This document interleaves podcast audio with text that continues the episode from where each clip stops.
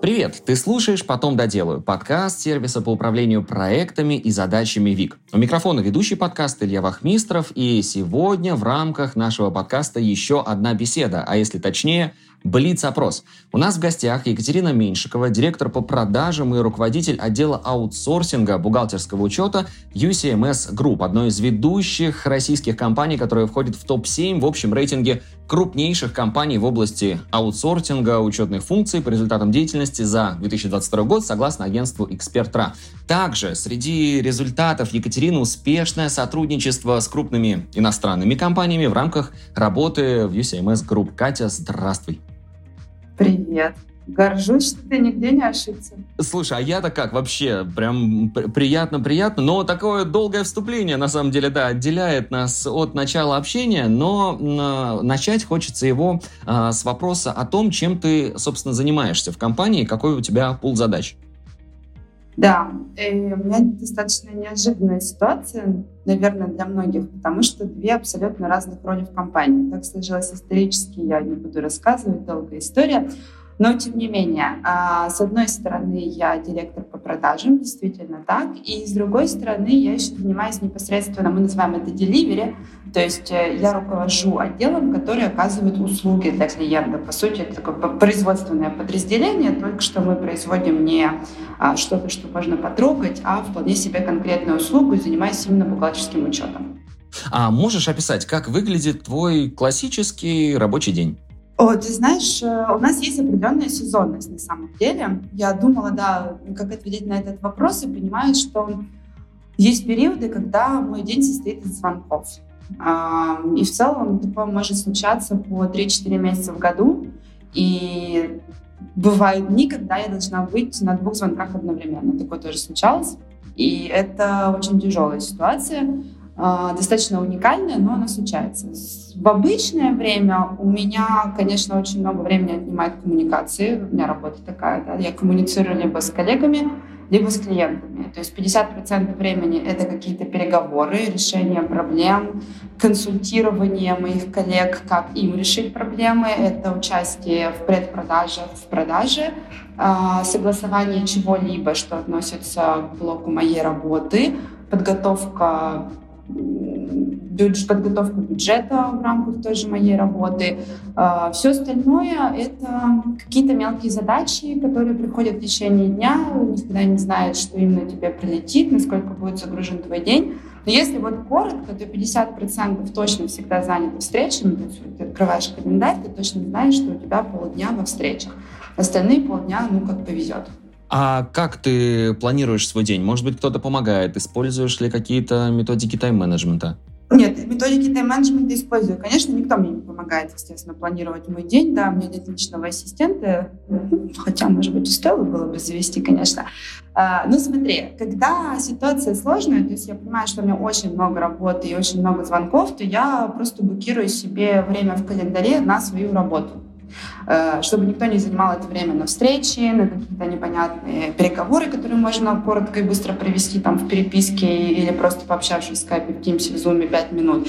Э, я точно знаю, что у меня есть 2-3 часа в день, когда я могу сделать непосредственно свои задачи. Эм, в остальном же самое основное, о чем я всегда думаю, это не давать коротких сроков. То есть не подписываться под то, что ты реально не можешь сделать, потому что не, не, не все зависит от тебя. Тебе кажется, что на завтра планов нет. Вот у меня там на завтра, например, список, список из 9 пунктов. Но не факт, что я успею все сделать, потому что сегодня может что-то случиться, какой-то конфликт с клиентом или экстренная продажа или еще что-то, и нужно будет подключаться и решать. Поэтому есть какие-то важные вещи, которые я точно знаю, я должна сделать. Всегда стараюсь их сделать заранее. Ну вот, например, там на следующей неделе у меня по сроку бюджетирования. Я закончу это на этой неделе 100%, потому что я понимаю, что на следующей неделе есть какие-то другие задачи. Вот, поэтому всегда даю сроки больше. Если мне кто-то сверху, ну, естественно, кто-то сверху мне всегда спускает сроки в виде моего руководства или моих клиентов, с кем я работаю непосредственно, всегда стараюсь сделать заранее, не оставляя на последний день, потому что, ну, не всегда ты себе принадлежишь. Э, что еще? Ну, понятное дело, критичное, важное делается сейчас, естественно. Все стандартные схемы да, по тайм-менеджменту. Все, что не важно, я часто прокрастинирую, поэтому стараюсь, правда, это делегировать. Потому что не важно, Оно, если висит уже два месяца, скорее всего, оно уже никому не нужно, ты его не сделаешь. Плюс э, я всегда стараюсь сразу отвечать на почту. А, не оставлять письма под галочками, но если это только не то, что, на что нужно потратить много времени. А так пришло письмо, я его сразу читаю, у меня, видимо, ОКР или что-то. Я не могу увидеть, когда у меня не прочитаны какие-то сообщения или письма. Я отвечаю сразу. То есть есть вопрос, вот мой ответ. Иначе я забуду, отвлекусь и все прочее. В таком случае, многозадачность, по твоему мнению, это хорошо или плохо и почему? Есть мое мнение, да, есть мнение психологов и все прочее. С точки зрения психологии многозадачность — это плохо. Потому что на самом деле огромное количество исследований подтверждает, что твой мозг неэффективно работает в режиме многозадачности. Тебе кажется, что ты выполняешь огромное количество задач, и вот такой классный молодец. На самом деле нет. Если бы ты их делал задачу за задачей, это было бы, возможно, быстрее, эффективнее и более правильно сделано. Да? Ты больше бы сил энергии вложил. Но Конкретно в моей ситуации я работаю всегда в режиме многозадачности, потому что две роли, их очень сложно совмещать по времени. То есть, ну, по-хорошему, это должен быть один человек, который директор по продажам, другой человек, который а, руководитель аутсорсинга отдела бухгалтерского учета. И это две отдельные личности, они выполняют свой блок задач. Соответственно, чтобы это все вместить в меня и так, чтобы я могла не перерабатывать сумасшедшее количество времени, меня спасает только многозадачность. А, и это уже, знаешь, психологическая деформация. Я не могу ничего не делать, сидя на звонке. То есть если я на звонке, ты все равно ты читаешь почту, ты отвечаешь на вопросы, ты делаешь какие-то рутинные файлы, ты не можешь, у тебя уже, не знаю, какая-то трясучка в руках, ты начинаешь что-то читать, что-то изучать, ты не можешь просто сосредоточиться на звонке, и это очень плохо. Это на самом деле огромный минус, потому что когда звонок сложный, а, я понимаю, что я все равно начинаю отвлекаться, я начинаю смотреть почту зачем-то, хотя вот я веду переговор, мне надо смотреть человеку глаза в глаза, а психологически мне сложно перестроиться. Поэтому э, в режиме многозадачности нужно уметь работать. Это очень сильно выматывает, действительно. И потом ты просто не держишь ничего в голове. Ты отдал какой-то документ, ты не помнишь, что ты сделал. Ты его сделал, ты его сделал правильно. Но что ты в нем написал, вообще ничего не помнишь, потому что делаешь это абсолютно на автомате. Поэтому совмещать хорошо только какие-то рутинные вещи, которые ты действительно умеешь делать полностью автоматически, там, перенос, не знаю, данных из одной таблички в другую, условно, или какие-то легкие эм, ответы на вопросы, на которые ты действительно можешь не отвлекаться. Но нельзя делать в режиме многозадачности то, что действительно требует твоего вовлечения. И вот здесь э, крайне важно уметь перестроиться. У меня с этим есть определенные сложности. Слушай, ну тогда еще один э, вопрос примерно в той же, э, в том же векторе, в той же тематике. Много проектов, много заказчиков, с которыми вы работаете одновременно. Вот как делать это эффективно? Как не разрываться? И, возможно, о приоритизации задач тут э, несколько слов можем сказать. Как у тебя это происходит? Слушай, ну, во-первых, команда. Ты же не один. А, ты должен собрать себе команду. Я понимаю, что все компании разные по размеру, да, и где-то есть там малый бизнес, средний бизнес, где ты один тянешь на себе и выполняешь большое количество задач, но на самом деле это неэффективно. Уже лучше просто взять какого-то ассистента, на которого ты сможешь перекинуть абсолютно рутинные задачи. У нас компания большая, и нет проблемы с тем, чтобы найти, кому задачу делегировать. И очень четко выстроена система управления. А, то есть у меня в подчинении там, в одном отделе на 7 человек в продаже, в другом отделе порядка 200 человек. Но чем больше человек в подчинении, тем легче, естественно, с ними жить. Там нет разницы. 200 человек, 300, 400, потому что под тобой есть конкретный костяк. Вот у меня костяк — это руководители проектов. И с каждым годом я все больше и больше делегирую задачи на своих подчиненных, потому что руководитель, он все-таки человек, который должен уметь остановиться посмотреть на все сверху. Если ты постоянно погружен в рутину, а у меня были такие периоды много раз, и меня учили делегировать, я совершенно не умела этого делать. Ты выгораешь, ты не справляешься со своими задачами, ты не можешь принимать правильные решения, а это твоя основная работа — принимать здесь и сейчас — быстрые и правильные решения. Вот, поэтому как управлять хорошо проектами? Первое, ты должен собрать хорошую команду разных людей. Это не должны быть люди одного склада, э, как ты. Они не должны быть на тебя похожи даже.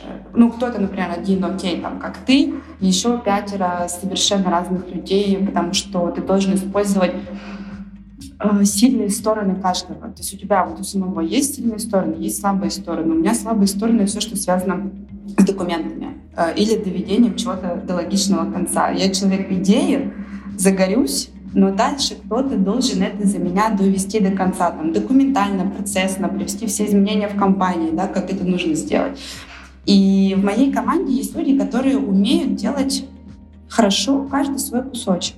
Я тут что точно знаю, кому и что можно делегировать, кто хорошо с этим справится и кому самое главное будет нравиться это делать. То есть вот человек любит писать документацию. Ну, так кто мы такие, чтобы отказывать ему в этом? А, значит, первая команда, да, второе четкое использование своих сильных сторон и слабых, и сильных сторон слабых сторон своих коллег, а, обучение своих коллег. То есть они все должны мыслить примерно одинаково, э, стратегически. Понятное дело, решения э, тактически они могут отличаться, и мы спорим, естественно, какое решение принять, это нормально. Не, не может быть такого, что там все я сказала, и все побежали. Хотя такое тоже, конечно, бывает. Но глобально мы за то, чтобы принимать какие-то коллегиальные решения, если вопрос спорный, серьезный, нет э, единого понимания, как лучше поступить. А, третье — это умение делегировать, умение это делать правильно. Мы там можем отдельно еще поговорить про это, если мы захотим. А, четвертое — эффективное использование ресурсов всех, любых, да. Мы говорим не только про человеческие ресурсы, про временные, про денежные ресурсы, да. Не все может быть оплачено, что-то делается без э, денег в виде мотивации, но совершенно другой мотивации. То есть это и правильное использование мотивации для работы со своими ресурсами. Но ты должен хорошо разбираться в своих ресурсах. Э, умение говорить «нет». Очень важно, я считаю, на всех уровнях. И понимание, опять же, своих границ. Вот что ты можешь сделать, что ты не можешь сделать, что ты умеешь делать хорошо — или чему ты готов научиться, а от чего ты должен прям отказаться и не брать на себя, например, эту задачу, даже если тебя очень об этом просят. Э, ну, ну конечно, если от этого зависит жизнь компании, надо подумать, но глобально э, нужно уметь говорить «нет». Это тоже важно при управлении проектами. И контроль, точки контроля. С кого ты что спрашиваешь и когда. А как у тебя с work-life балансом? И можем ли мы дать нашим слушателям совет э, по поводу того, как не работать вечером? Можем, можем.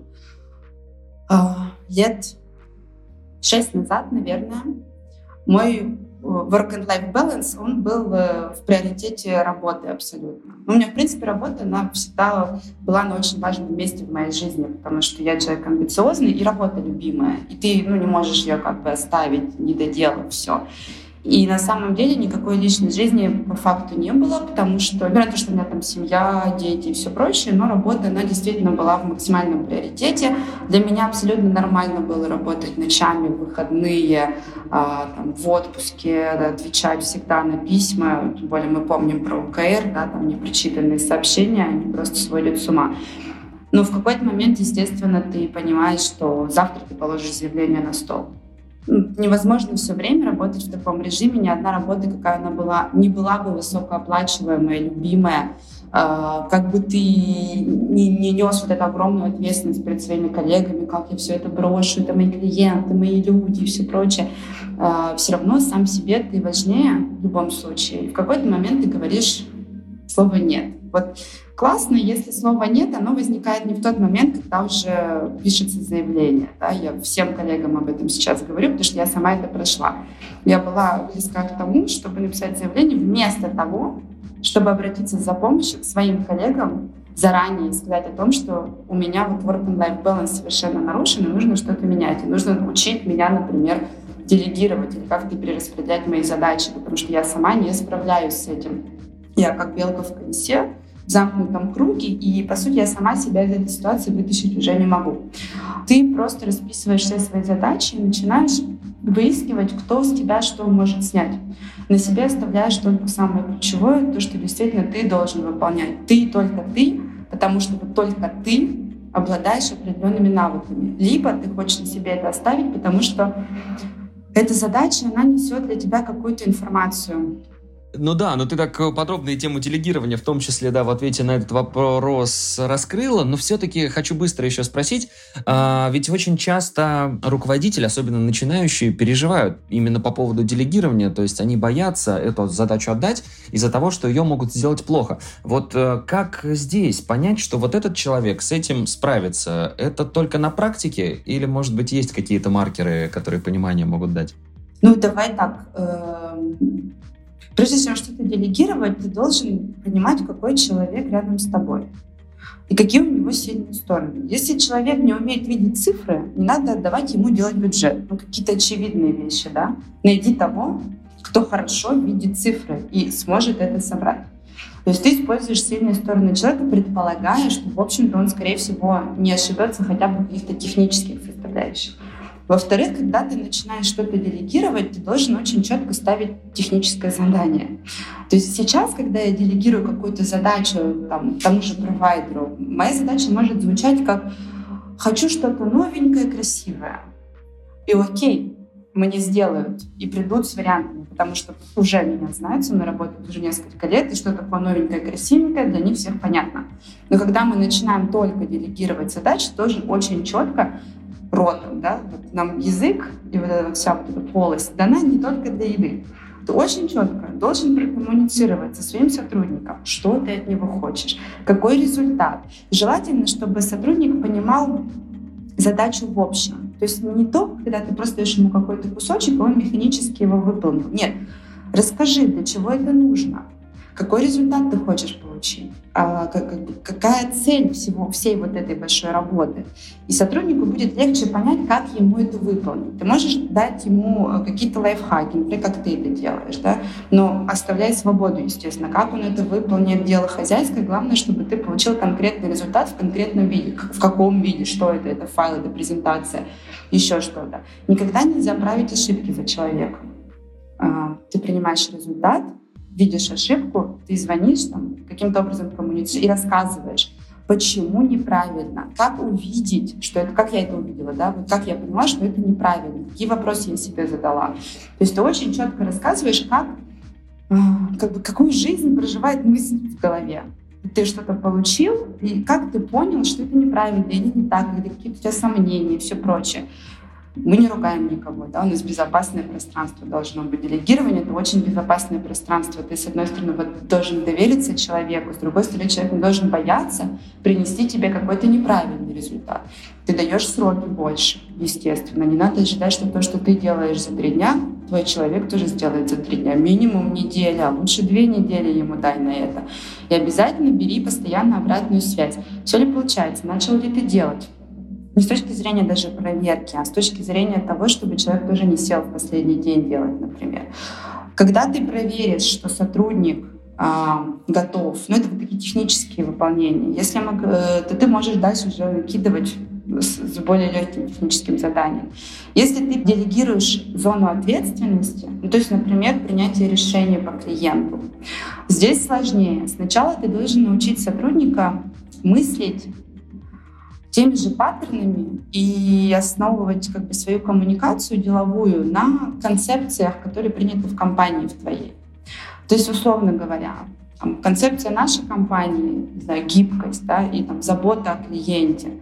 Это слова, но что за ними стоит, мало понятно. Пока ты на конкретных кейсах не разберешь это с сотрудником. Соответственно, что ты делаешь? Ты идешь навстречу клиенту, берешь своего подопечного, кому ты планируешь что-то делегировать, какой-то новый пул задач, с принятием решений и с новой ответственностью, это самое сложное. И он слушает, как ты ведешь переговоры, какие решения ты принимаешь, и ты объясняешь после звонка.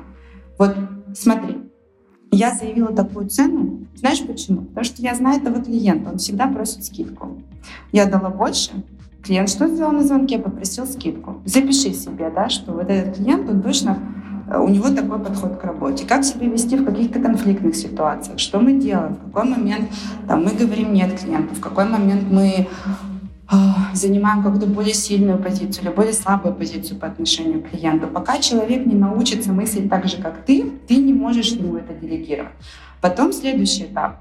Он приходит к тебе с вопросом, что мне с этим делать? Ты ему говоришь, как бы ты поступил?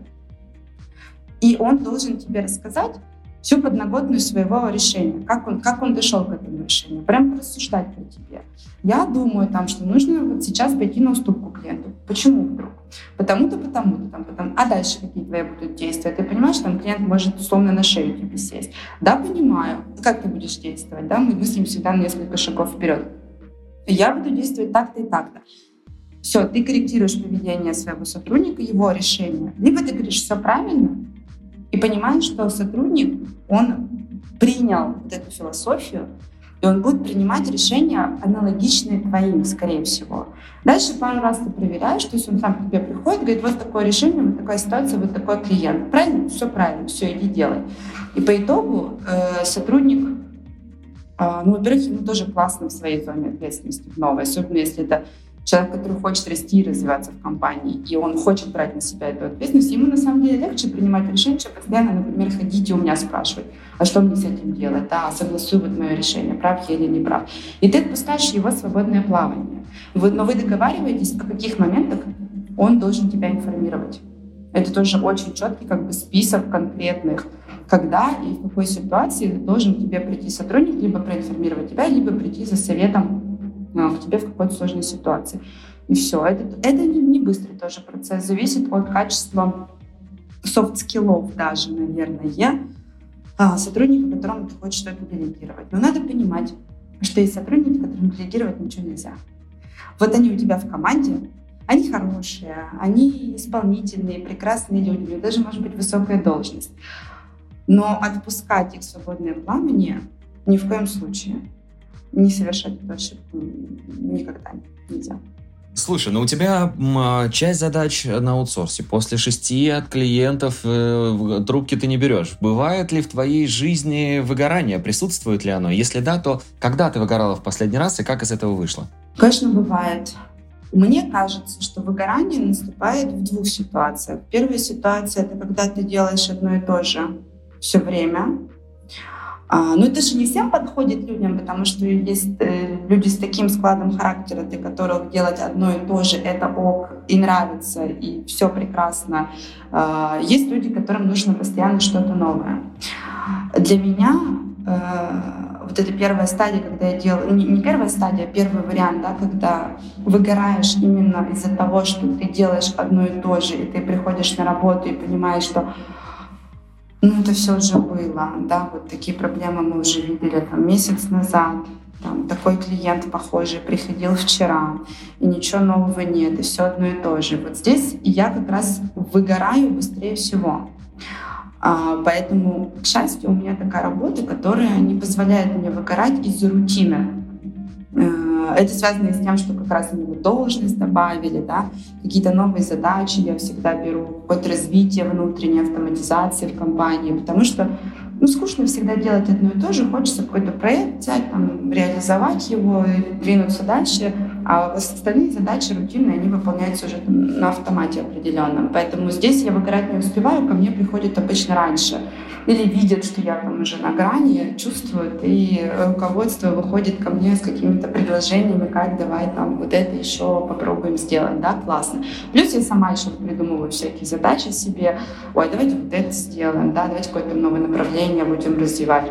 Здесь очень важно тоже открыто коммуницировать со своими руководителями заранее, да, говорить о том, что мне поднадоедает, я что-то хочу там новенькое поделать. Причем не нужно идти с этой идеей только как э, способ заработать дополнительные деньги. Да? Скорее всего, вот что-то вы еще на этом заработаете, но мотивация должна быть другая. Мотивация должна быть здесь как раз вот избавить себя от выгорания, разнообразить свою работу. А, может быть, какое-то горизонтальное движение, да, не обязательно движение вверх, можно подвигаться внутри компании или какие-то новые задачи на себя взять, отдать старые неинтересные, которые уже на, там, автоматизированные сами могут делаться без твоего контроля. Второй вариант выгорания как раз, когда ты просто очень сильно перерабатываешь. Э, плюс работа у нас, в общем-то, достаточно стрессовая чисто из-за специфики аутсорсинга. Это многозадачницы, это большое количество клиентов, они все разные, всем что-то нужно, естественно, мы всех очень любим. Всех любить все время крайне сложно. Это серьезное психологическое давление. Мы постоянно находимся вот в этом эмоциональном напряжении. И выгореть здесь очень легко. И спасает на самом деле несколько вещей спасает. Первое — это команда, опять же, да, то есть ты должен всегда иметь людей, с кем ты просто можешь поговорить, про, кому ты можешь рассказать там, про свою сложную ситуацию, поныться, э, кто-то будет для себя психологом. Мы ходим друг дружке по кругу. Ко мне приходят мои руководители проектов, поныться просто, не, не, не для того, чтобы я что-то для них решила или что-то с них забрала, какие-то задачи, нет я не знаю, кстати, такого вот женского коллектива или в мужском коллективе то же самое. Мне прям сейчас интересно стало. Но у нас коллектив практически сугубо женский, и мы, в общем, ходим друг другу поныться.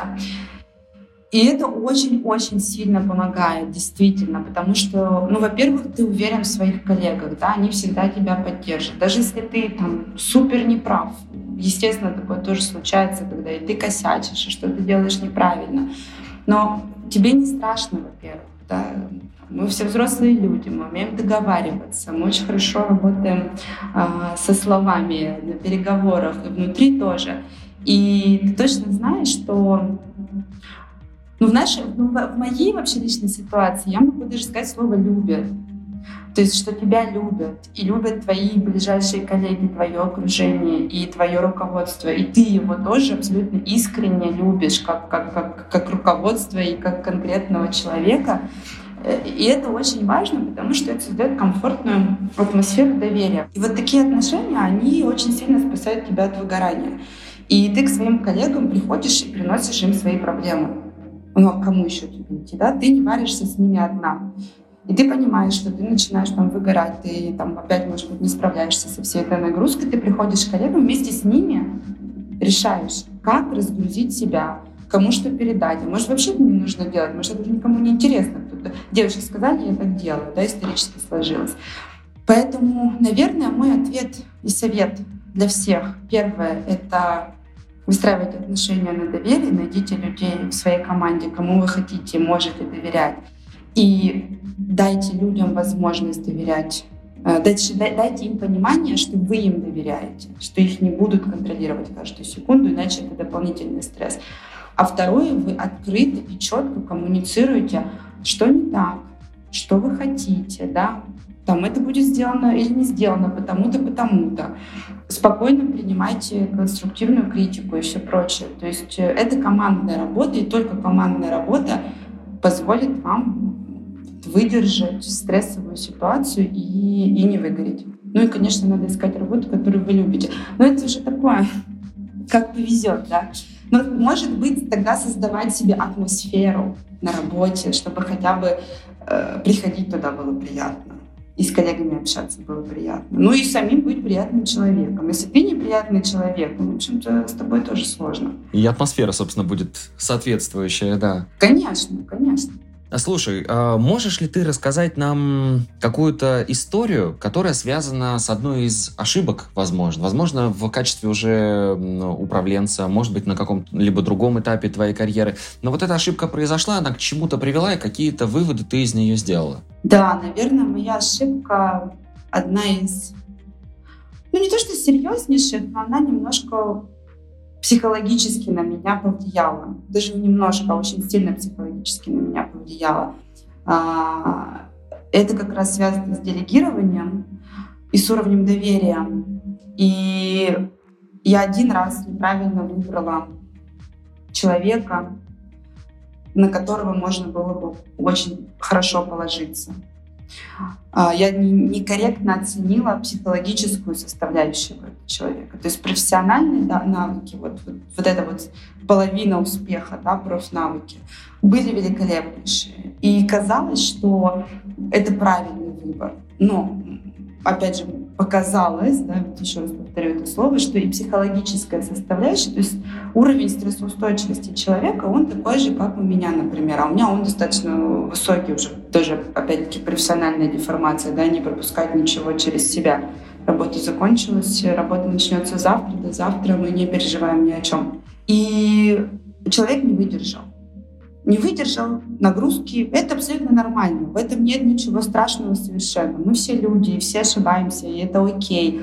У меня нет никакой там, естественно, не обиды, да. Мы, в общем-то, на работе, мы не можем такие даже слова употреблять. Но, ну, вдруг, да, кто-то бы подумал, что я могла обидеться или еще что-то за оказанное доверие. неоправданное. Ну что я делаю дальше? Я же еще раз попробовала этого человека поставить на хорошую позицию. Не знаю почему. Потому что как бы у человека наладился психологический фон, и вроде бы опять все хорошо, и прошло много времени. Там несколько лет прошло от момента первой ситуации до второй ситуации. И, и вот я в ту же самую воду вхожу. Мне опять кажется, что все хорошо, мы все еще немножко подросли, нам стало больше лет, мы сильно стали стрессоустойчивыми, и у нас психологическое состояние там выше 100%, и сложный проект не опустит его на ноль. Я совершаю ту же ошибку, я опять делегирую очень важные задачи этому коллеге. И в итоге там, срыв буквально через неделю. То есть это еще и за короткий срок происходит. И, и я понимаю, что, ну, блин, ну, сама виновата. Вот правда сама виновата. Ты же один раз уже попробовала, да. Не надо. Спокойные какие-то равномерные задачи, без стресса. Не, не меняются так сильно люди, к сожалению. Они растут, да. Профессиональные личности, конечно, растут. Но когда один раз ты уже сорвался, тебе очень легко сделать это еще раз, потому что, во-первых, тебя из первой ситуации спасли, то есть тебя приняли, обогрели, сказали, все хорошо, не переживай, мы все принимаем. И когда у тебя в очередной раз наступает вот эта ситуация срыва, ты очень легко уходишь э, в, как это, в клин, да, и думаешь, э, ну как, да, я вот такой, извините, в один раз мы спасли, вот, пожалуйста, давайте второй раз. Вот, поэтому не надо пробовать еще раз. Слушай, прекраснейший совет, э, на самом деле. Та картина, которая у меня сейчас в голове предстала, не могу вспомнить, что с кем-то из спикеров нам вот о такой ситуации рассказывали. Поэтому спасибо тебе огромное за Они, это. наверное, умнее, чем я. Ну, я к тому, что это действительно же так. Мы очень часто думаем о том, что нужно дать второй шанс обязательно. Но как же так? А вот не всегда люди меняются. Это, мне кажется, очень кла- классный такой совет, которым нужно воспользоваться нашим, особенно начинающим руководителям, тем, которые слушают наш подкаст. Со вторым шансом очень тяжело, да. Тут надо крайне быть аккуратным, кому давать, кому не давать второй шанс. И как минимум второй шанс не должен быть по объему такой же, как первый. То есть в любом случае потом начинать какими-то маленькими шажочками, пробовать еще раз этого человека и смотреть, где он, например, сломается или не сломается. Да, может быть, действительно получится. А вот делать как я, да, там первый шанс и потом такой же второй шанс, конечно, нет. Да, очень важный совет. Спасибо тебе большое. Дальше э, вопросы оставшиеся будут чуть проще. Э, один из них это о том, э, какими э, сервисами или приложениями ты пользуешься в работе. Я старовер к сожалению. Э, я на самом деле ничего не могу порекомендовать здесь. Мне ничего не удобно. То есть у меня есть почта, и, и все на телефоне. То есть, в принципе, я могу свою работу выполнять с телефона. Могу отвечать на письма, но практически там все, кроме каких-то больших объемов данных, которые мне нужно, например, перелопатить. У меня есть почта, у меня есть галочки в почте выполнены, не выполнены, флажочки. Вот. Но так как я, в принципе, на все отвечаю сразу, то под флажочками у меня действительно важные задачи, которые, например, перенесены на следующий срок. Ну, условно, у них там срок выполнения следующий месяц. И там каждую неделю я проверяю, что у меня по сроку а, к этому дню, например. Плюс я очень много ставлю в календарь. То есть у меня не нужно сдать завтра какой-то отчет. Я себе на сегодня ставлю в календарь, прям выделяю время, Катя будет делать отчет. Это время не занимать, я точно знаю, что меня запланирована на сегодня какая-то большая трудоемкая работа, связанная именно вот с ручным трудом, когда нужно отключиться и какие-то там циферки придумывать э, и все прочее. Ничего остального, честно. Когда совсем у меня какое-то напряженное положение дел, я достаю блокнот и ручку. И Точнее, знаешь, когда? Не то, что же напряженная, а когда у меня начинается синдром самозванца, и вот это состояние, что ты ничего не успеваешь, ты ничего не делаешь, у тебя дни улетают в, в непонятно... Ты, ну, нет какой-то конкретики, результата. Ты ничего не выдаешь. Ты что-то целый день делаешь, ты с кем-то разговариваешь, но вот галочку выполненного дела ты не можешь поставить. А я человек результата, я не человек процесса. Мне очень важно, чтобы у меня был список, и там стояли галочки.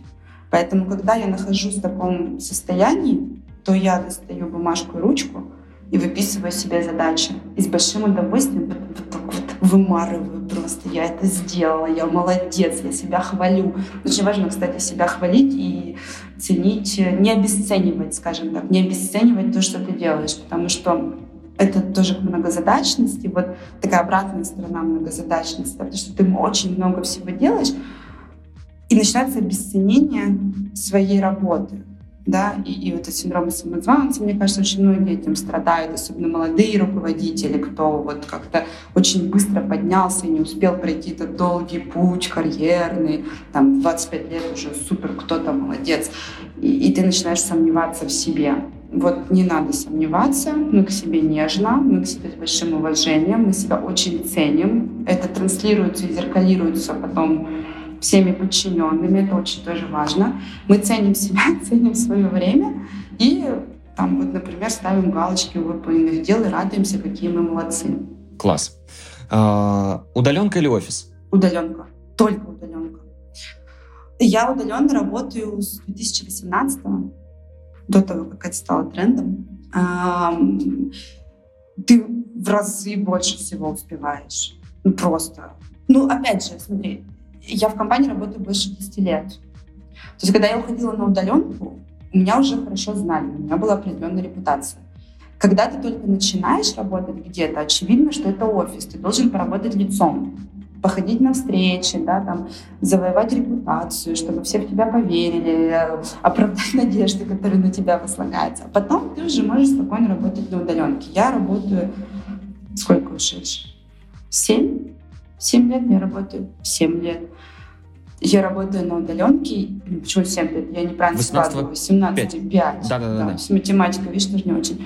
А, пять лет на удаленке я не пожалела ни, ни единого момента. Конечно, я скучаю по коллегам, но для этого я могу с ними просто встретиться на корпоративе или приехать раз в месяц в офис, там, писать какие-то документы и все прочее. Но ты намного лучше можешь планировать свой рабочий день. К тебе не входит в кабинет там Кать, что, давай, а, у меня вопрос — и начинается на полчаса времени, да. Ты можешь не ответить сейчас э, в скайпе, в Teams, в Zoom, ты можешь не, не принять какой-то звонок, но когда к тебе зашел человек, очень его сложно выгнать, да, там, подожди, подожди, я разговариваю и все прочее. Поэтому только удаленка намного эффективнее. А есть ли у тебя какое-то хобби? Да. Хобби у меня одно — путешествие. Для меня хобби — это то, на что ты тратишь время, деньги и чего ты ждешь. Вот э, все остальное, ну там книжки читать, сериалы смотреть, это такое, да, все этим занимаются и, и э, то делаешь, что не делаешь под настроение. Но вот что-то, что я действительно люблю, помимо базовых вещей, там, семья, дети, работа, хорошо поесть и все прочее, то это, конечно, путешествие, и, и я люблю, я планирую все. То есть у меня маршрут, подневно расписанный, заранее купленные везде билеты, не знаю, в музей, еще куда-то, куда поехать, какие-то красивые деревни Франции и все прочее. То есть э, вот путешествия, планирование, иногда даже планирование веселее, чем само путешествие получается. Согласен, да. Продолжаешь ли ты сейчас обучаться? Если да, то какой формат тебе ближе? Ты знаешь, у меня очень плохо с обучением. А, я почему-то не умею доводить это до конца. То ли мне не попадалось хорошее обучение, которое мне было бы действительно интересно, то ли, не знаю, второго то ли у меня почему-то не придумывается. В любом случае я за онлайн обучение, ну, потому что зачем тратить время на то, чтобы куда-то ехать? А, оно дорогое, очень дорогое наше время. Я не, не нашла для себя какого-то курса вот длительного, который был бы, который давал бы мне то, что мне действительно нужно. И вообще я очень не теоретик, и я максимальный практик. Все, что я умею и знаю, это все только из практики. Я сначала пойду соберу стиральную машинку, а потом открою инструкцию. А может быть, даже открывать не буду. Да? Еще лучше приглашу специально обученного человека, который мне соберет машинку, да? потому что он в этом профессионал. И поэтому никакого профессионального обучения я не прохожу. Там лет пять назад или какой-то очень далекое прошлое э, я ходила учиться международной отчетности. Ну, тоже оказалось, что это не очень интересно, куда я прикольнее сесть и самой сделать просто эту международную отчетность, почитав стандарты, почитав какие-то кейсы, да, и разобравшись. Вот. С точки зрения продаж, Э, не знаю, вот эти все переговорные курсы, я не видела пока что ничего такого, что было бы действительно интересно. И, и ничего нового никто не, не придумывает, естественно. Это все известно, ты можешь это в книгах прочитать, да, или какой-то кейс рассмотреть. А когда у тебя еще огромный опыт работы, то, в принципе, ты учишься именно на практике. То есть к тебе приходит какой-то новый клиент, и ты начинаешь искать к нему подход. Вот клиенты, они очень все разные, все разные компании, с разными политиками и со всем прочим. Намного интереснее мне лично учиться на каждом клиенте, зеркалить что-то от него, да, забирать э, что-то самое классное, какие-то процессы, процедуры, какие-то документы, какие-то фразы. Вот у меня есть клиент, у него великолепная есть фраза «митигировать риски». Обожаю. И вот я теперь везде говорю, что коллеги, действительно, надо митигировать риски. Какие такие мелочи, они и в переговорном процессе помогают, и в каком-то общем развитии. Просто нужно впитывать максимальную информацию от своих коллег, от, э, от, из окружающего мира. Это, опять же, только про себя. Да? Кому-то очень нравится учиться, кто действительно из этого берет очень много. Я тут года два назад покупала курс директора по продажам зачем-то. У меня случился этот, видимо, синдром самозванца. Я думаю, я же директор по продажам, школьчик, наверное, какая-то нужна или что там, бумажка, что я прошла курс директора по продажам. Но я его открыла, а там вообще ничего нового, понимаешь? Ну, ну просто вообще ни одного слова. А зачастую да, еще может быть далеко от практики, да, на самом деле? И да, и оно еще совершенно не практическое. Я понимаю, что у меня какая-то еще уникальная ситуация, потому что, так как я работала в бухгалтерии, я прекрасно знаю финансы, да, я хорошо понимаю финансовую составляющую всего. Это тоже очень важно, кстати, вот этот широкий кругозор. То есть ну, не надо думать, что если ты директор по продажам, ты не должен понимать, как считается чистая прибыль, да, и как отличается выручка э, в отчете финансовых результатов вот, например, эм, денег, которые к тебе пришли, да. Это очень важно, потому что ты, когда видишь вот всю картину, вообще всю полностью, то ты легче принимаешь решение, да, у тебя не возникает вопрос, а давайте, ну, как в продажах обычно, да, вот этот э, конфликт, с какой маржой продать, да? То есть хочется клиенту продаться, давайте скидку ему дадим. С другой стороны, какие-то люди потом будут этот сервис оказывать, и с этой скидкой он будет никому не интересен. И когда ты смотришь на ситуацию не как директор по продажам, выполняющий свои квоты, свои KPI, а человек, понимающий, обо что дальше все это встанет для компании, ты четко знаешь, давать скидку или не давать скидку. Да? А если ты поработал, например, в деливере, в производстве, я очень люблю людей, которые... Простите, люблю людей, которые выросли с низов, вот с ассистентской позиции до верхов, которые прошли горизонтально и вертикально все-все-все-все позиции. У них великолепное видение ситуации, принятие решений идеальнейшее, легчайшее, потому что они прекрасно знают, я там не продам, например, за такие деньги, потому что я вижу клиента, я понимаю, он будет сложный, и мои девочки будут ну, не страдать, но тяжело им придется с этим клиентом. Это не может стоить дешево. Потому что деловые коммуникации будут занимать 300% времени у этого клиента. Возвращаясь к моему вопросу, да? Поэтому, э, если, например, у вас такая же ситуация, как у меня, когда либо нет времени, либо начинаете, но не заканчиваете, да, потому что неинтересно, не ваше, э, максим, не, это как это, не стесняемся этого, в этом нет ничего совершенно страшного. Я, по крайней мере, себя так успокаиваю. Э, учитесь у других на практике. От этого будет выхлоп значительно круче. Увидели какой-то вот хинт, да, какой-то лайфхак у кого-то, и сразу его используйте на следующих, например, переговорах. И посмотрите, как, вот, как карта ляжет, да, с учетом нового чего-то, что вы умеете. И своих коллег тоже учите вы практическими кейсами. Это намного проще и лучше. Кать, спасибо тебе большое за уделенное время нашему подкасту. Ну и, конечно же, за те практические в большинстве своем советы, которыми ты поделилась с нами. Я думаю, что для наших слушателей это будет очень интересно. Спасибо тебе огромное. Спасибо вам. Очень рада была прийти. Спасибо, что дослушал выпуск до конца. Делись этим и другими выпусками со своими друзьями и коллегами. Подписывайся, чтобы не пропустить новый. Ну и, конечно же, регистрируйся в нашем сервисе ВИК. Вик отлично подходит для работы с личными задачами, например, для планирования дел на день, так и для работы в команде. Регистрируйся, чтобы стать эффективнее и делать больше. На этом все. До встречи в следующем выпуске.